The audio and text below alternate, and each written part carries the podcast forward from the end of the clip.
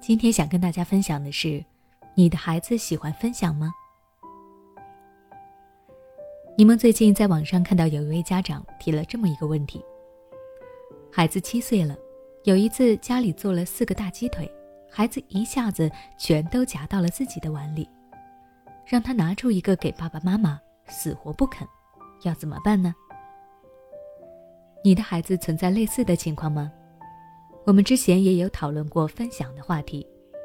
有些比较年幼的孩子不懂得分享，这是很正常的现象。但如果孩子到了七八岁的时候还不知道分享的话，这可能就存在问题了。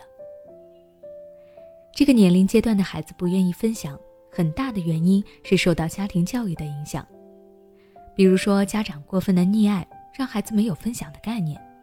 他会认为自己喜欢的东西都是自己的，那么该如何教孩子分享呢？关键在于不要逼迫孩子，而是引导孩子。下面我就从孩子成长的三个不同阶段来分别讲述如何引导孩子分享。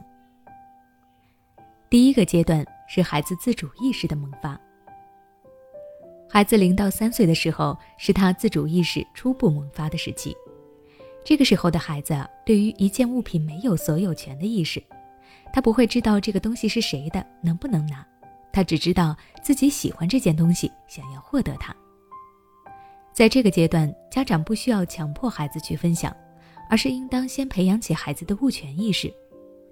如果你在这个阶段就让孩子学着分享，那不仅会破坏孩子的物权意识，可能还会使孩子将来对于自己的东西没有所有权的意识变得过度分享。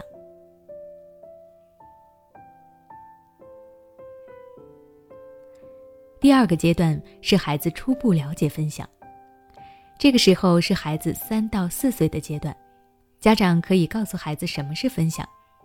这里的分享不是直接让孩子分享，而是让孩子先尝试着理解。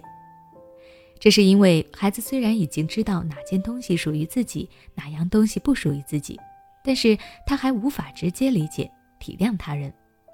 他主要还是以自我为中心，更多关注自己的喜怒哀乐。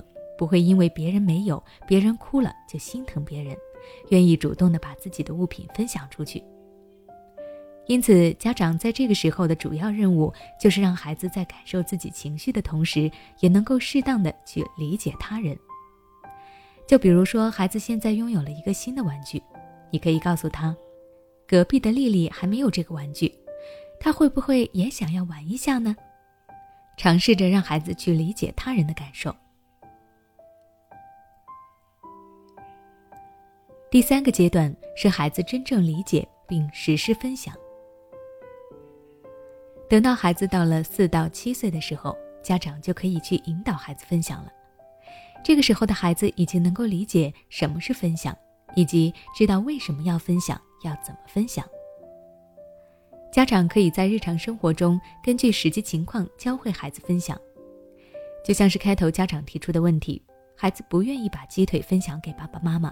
这个时候，你要先了解孩子的心理，可以问问他为什么不愿意把鸡腿分享给别人，是自己太饿了，还是就是不想分给大家吃？如果孩子是单纯的不愿意分享，那有可能是教育方式出现了问题。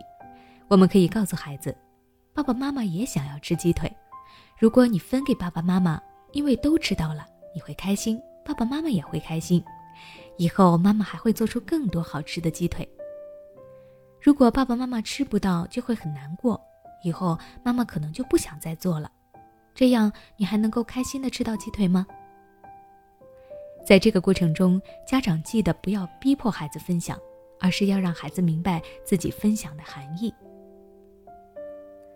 这里柠檬想要提醒家长一点是：处于这个年龄阶段的孩子，难免会有不愿意分享的事物。遇到这种情况，家长也不要过分的强求。这是很正常的现象，只要我们平时自己做到与他人分享，以身作则，孩子都会看到，也会慢慢跟着学习。